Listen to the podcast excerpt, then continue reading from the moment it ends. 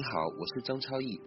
很高兴今天在这里跟你分享美乐家与直销的区别，以及美乐家为什么不是直销这样一个主题。很多新朋友在刚了解美乐家时，最常问我们的第一个问题就是：你们美乐家到底跟安利、如新、玫琳凯、完美这些直销公司有什么核心区别呀？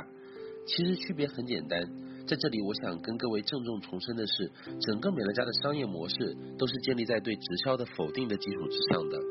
如果今天美乐家是一家传统的那种直销公司啊，我本人跟我的小伙伴首先都不会去经营它。为什么呢？因为直销的口碑其实在大多数人的心目当中并不好，它的商业模式当中呢有致命缺陷。这里容我跟各位慢慢拆解。我想问各位的第一个问题是：你觉得大多数主流社会的人群对于直销的观感如何？也就是说，如果我们现在上街找一百个朋友来问你喜不喜欢直销，你觉得有多少人会回答你喜欢？有多少人会回答你不喜欢呢？其实答案很显然的，因为我们呢有看过相关的调查数据显示啊，百分之八十以上的人对于直销是持负面甚至反感的态度的。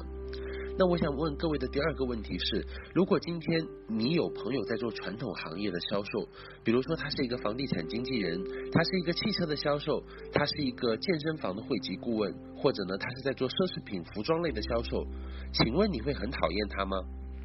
当然不会啦，因为你会觉得现代商业的基础就是建立在买卖的基础上的，销售是一个非常常见而且正当的职业，你为什么要排斥他呢？可是为什么提到一个人在做安利、在做如新、做完美、做玫琳凯这些直销公司的时候，大家就会谈虎色变啊，甚至私底下窃窃私语说你还，要小心啊，这个人好像在做传销啊啊，这样的问题呢，当初曾经让我百思不得其解，也就是为什么传统的销售不会让人那么讨厌，直销业却会让人讨厌呢？其实啊，这里面有一个最根本的区别，就是传统的销售要找的人跟直销业要找的人，他的呃身份是不一样的，各位。传统的销售呢，要找的人有一个共同的特征，就是他们只找消费者。不管是房地产销售、汽车行业的销售，还是健身房的销售，各位你想想看，一个房地产的销售，他要找的是不是只是来消费的人呢？是不是只是来租房子或者买房子的人呢？而汽车行业的销售也是，主要找的是来买车或者租车的人。一个呃健身房的会籍顾问，他找的也多是来练健身的人，而不是跟他一起卖卡的人。所以传统行业的销售的特点是，他都在找消费者。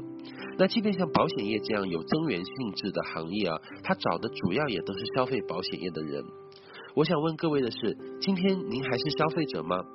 我想大多数的听众都应该是消费者，因为如果我们现在到街上去问一百个人，几乎百分之百都是消费者。我们从一出生开始呢，天然我们注定的一个身份被打上了深深的烙印，就是消费者。从我们的奶粉开始，我都是由商家来决定的。几乎很少人会告诉你说：“哎呀，我住在山上，我身上的衣服都是自己织的，啊，吃的都是自己种的。”今天已经很少有这样跟社会脱节的人了。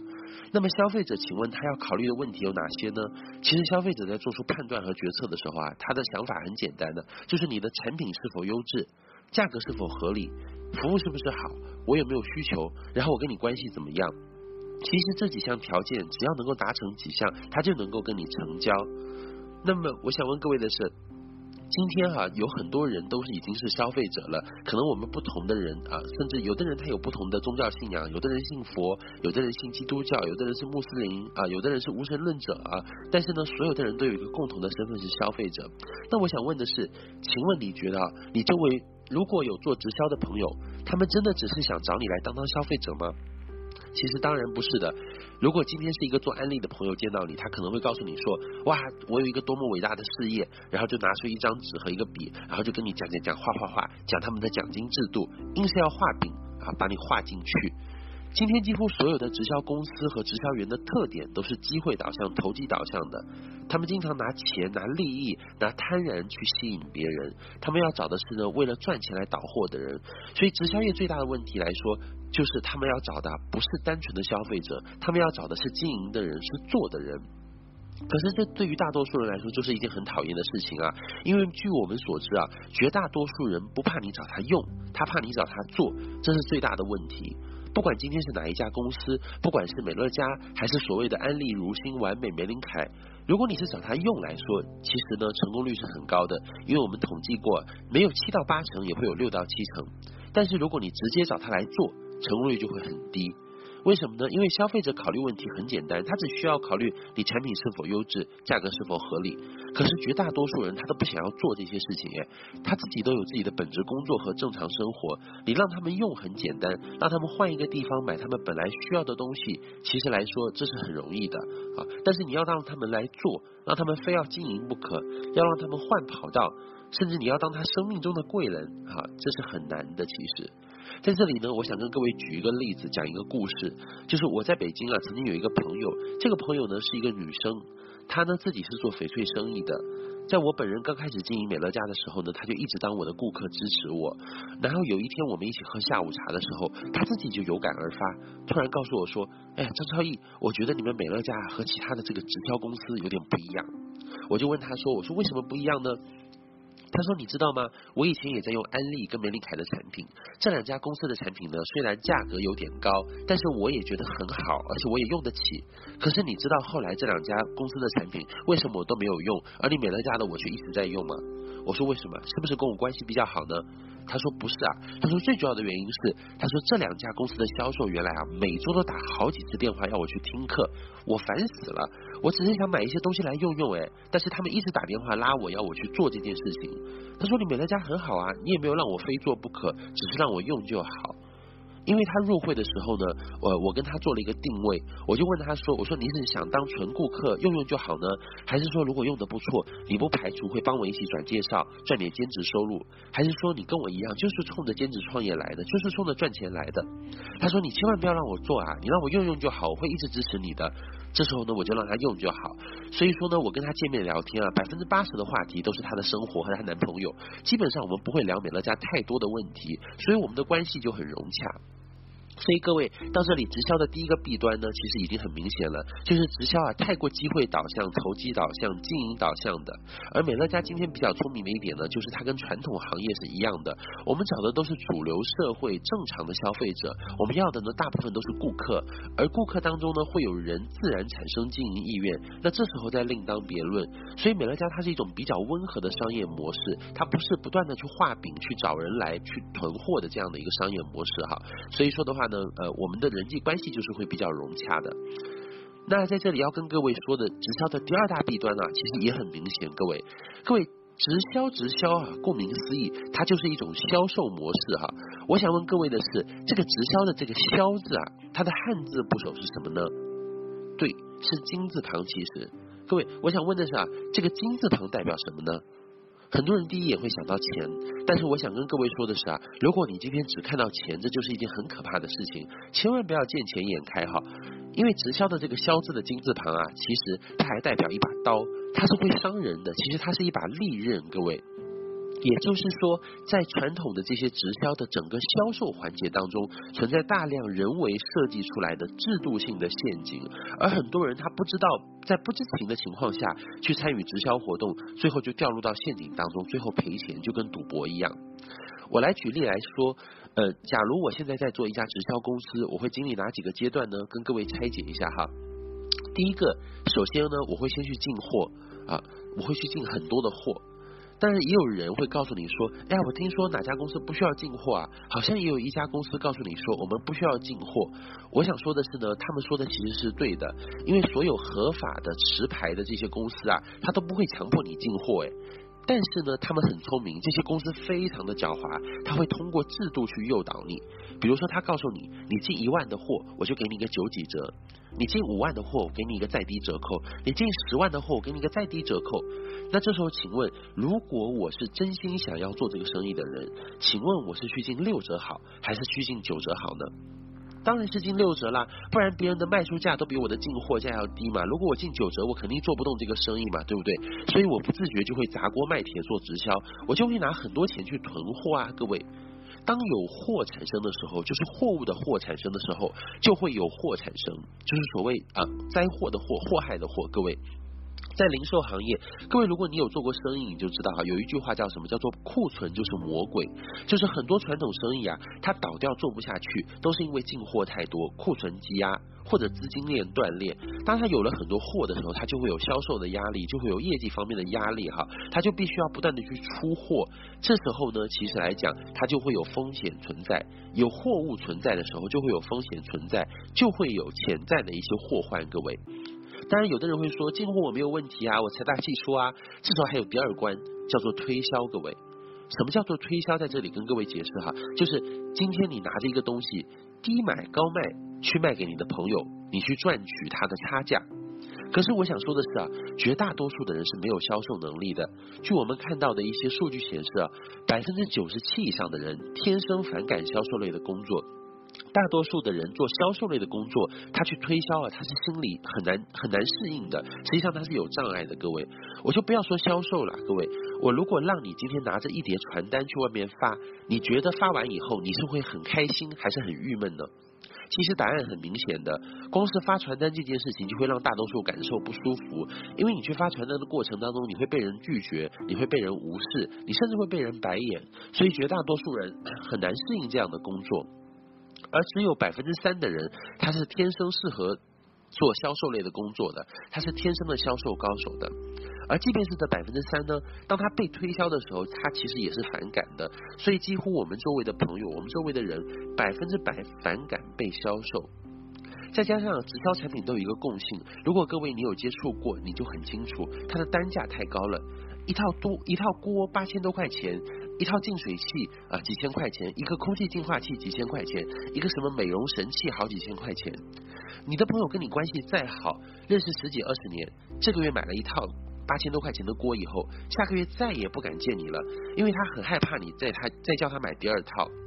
这叫做什么呢？这叫做砍树，砍树，砍到最后就没有树了。其实直销最后啊，就是大单伤人脉，伤得非常厉害。所以各位你会发现，你周围直销做久的人，基本上家里货越来越多，朋友呢却越来越少了。那有的人说，呃，我进货这关也过了，推销这关我也可以过了。还有第三关啊，各位叫做什么？叫做业绩考核。各位，业绩考核呢也分为两种类型，第一种叫个人业绩考核。比如说这家公司啊，要求你每月卖出一万多块钱，乍看之下前几个月你做起来是没有什么特别难的事情啊，前几个月可能你每个月都好努力啊，一会儿三万的，下个月五万的，再下个月十万八万的。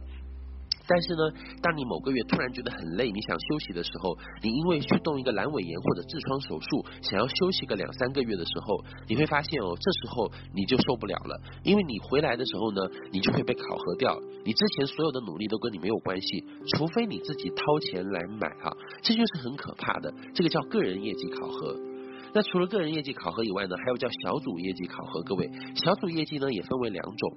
一种是什么呢？就是比如说这个月你到达某个级别，你可以多拿一万块钱，但是很不幸的是哦，这个月你正好差六千的业绩，这时候请问怎么办呢？大多数人当然是自己买了，自己掏钱买，所以他呢看起来赚了一万，他自实际上他自己掏钱买了六千的货，其实只赚到四千的钱，最后这四这六千的货还要丢出去倾销，去危害新人的市场。更有一些公司还存在一种叫做结构式的考核，各位，比如说有一家非常著名的美姿的化妆品公司，如果你要拿它六代的百分之五啊，你需要有十二条线，也就是十二个市场部门，他会要求你每条都达到一万多以上的业绩。但是这时候我想跟各位说的是啊，每个人的人脉都是有限的。各位听说过有一个叫邓巴理论吗？英国人提出来的，就是一个人的影响范围无论多大哈，也只有一百五十个实际能够影响关注的人群。我在新浪微博大概有十四万的粉丝，在微信上呢，我大概有八千多个好友，手机上呢，我大概有一千多个联系方式。但其实啊，在现实生活当中，我真正能够影响到的人，也就是一百五十个左右。一般在组织行销当中呢，如果你做过一段时间，有一条大线，你已经算是有在努力了。当你有三到四条大线的时候，也就说明你很厉害了。这时候这家公司呢，它要求你有十二条线，个个都达标。经常的结果就是你三到四条线非常大，这条五万，那条八万，好，但是呢，那条三万，另外几条呢却全部不及格。这条正好差三千，这条这个月差五千，那条上个月还是一万，还是三万，这个月人已经不见了。所以呢，业绩考核最后就是不断的考啊考啊考，最后你就被考焦掉、考死掉了。那直销还有的问题是什么？叫做送货和收账。各位，我以前呢曾经听过，在北京某个经营安利的钻石，他后来到美乐家哈来分享过。他说啊，有一天他的有个朋友向他要买一支牙膏，打电话来告诉他说，你能不能给我送一支牙膏过来？其实啊，最开始他是不乐意送货过去的，因为北京很大嘛，北京开车过去送一支牙膏，真的这个牙膏钱啊，连路费有的时候都不够嘞，连邮费都不够的嘞。可是呢，我这个这个这个人他转念一想啊，他就觉得说，万一我这个朋友向楼下小区去买了怎么办呢？因为做直销的很常见嘛，对不对？地铁上、小区里都可以见到在卖安利的人嘛啊，所以这时候为了避免顾客流失，这个人呢他就开车过去给他的朋友送牙膏，就非常辛苦啊，大夏天开车过去送牙膏，送到那里的时候呢，他这个朋友也很奇怪啊，就打开一个门缝，来，先给你，好，牙膏我收进来，当的一声就把门关住了。啊，所以说这时候他就突然愣住了，这个朋友他就觉得这是奇耻大辱啊！他发誓他这辈子不要再做送货类的工作，因为他在原有的公司，即便光芒万丈、前呼后拥，但是在别人眼里呢，他一样是在做推销啊，他只是一个推销员而已，在做很 low 的一些事情。所以呢，呃，他就发誓这辈子不要再做任何跟送货类的有关的工作，因为即便生意做很大也没有用，当他不送货的时候，还是会受影响。那么还有一个问题，就是收账的问题。各位，很多在中国国内，因为是人情社会嘛，我们都会说说，哎呀，东西先用先用没有关系，过后我再来给你收钱。但是过后你搞不好就找不到人，收不到钱了，因为他会躲你嘛，或者是你也不好意思去收钱了。你跟人家认识十几年嘞，逢年过节你去人家家里蹭吃蹭喝，别人都没有跟你计较，都是好好招待你。那么一条牙膏你好意思去收钱吗？所以经常就是这个小钱你也不好意思去收了嘛，对不对？所以各位，凡此种种啊，就是整个直销的销售环节当中存在的一些制度性的陷阱和弊端。而我想说的是，在二十八年以前，美乐家的创办人范德士先生他就意识到了这种直销的弊端，他呢在这在此基础之上做了一个非常大的改良，他把所有的直销的优点都保留下来了。把直销的缺点呢都全部剪掉了，都拿掉了。直销的优点是什么呢？就是环保工厂直接送到你家，就是口碑传播这样的一个机制，这是它的优点，它有倍增的这样的一个优点，它的门槛很低哈。那直销的缺点是什么呢？就是它是机会导向的、投机导向的、经营导向的，并且呢，它的销售环节当中存在的进货、推销、业绩考核，呃，以及送货、收账、补货这样很多的陷阱和制度性的弊端。所以呢，美乐家的这样的销售模式、消费模式啊，就应运而生了。今天美乐家最大的改良是它彻彻底底的实践消费者经营的理念，消费导向的理念，它彻彻底底的把传统直销当中的消费环节彻底取消掉了。也就是说，我们再也不是中间商了。我个人经营五年多的时间，我没有碰过我顾客的钱和货，我从来不进行钱货交易，我没有卖过任何一个东西的。我觉得这个真的是非常了不起的一件事情。五年以来，我只是替朋友办卡，只是替他们做会籍顾问，因为我们的理念是没有买卖就没有伤害。其实呢，当你对直销的弊端了解越深的时候，各位，你就会越来越喜欢美乐家这种商业模式，你就会越来越清楚美乐家啊，它的绝对优势在哪里。各位有时间呢，可以上到呃我们的维基百科或者百度百科去查，叫做消费者直购系统 CDM，就是 Consumer Direct Marketing，就是美乐家这种商业模式已经被很多的第三方机构啊单独列出来，叫做一种创新的叫做消费者直购系统模式。大家可以去详细的查一查，这不是我们自己瞎掰的哈。所以，呃，感谢你呢，呃，花了这些时间来跟我们了解美乐家跟直销的区别。更进一步的资料呢，也希望你向你的朋友来索取。啊、呃，也祝愿你呢，能够早日跟我们一起迈向富足，做出正确的选择。呃，坚持美乐家，做对美乐家哈。然后呢，看懂美乐家，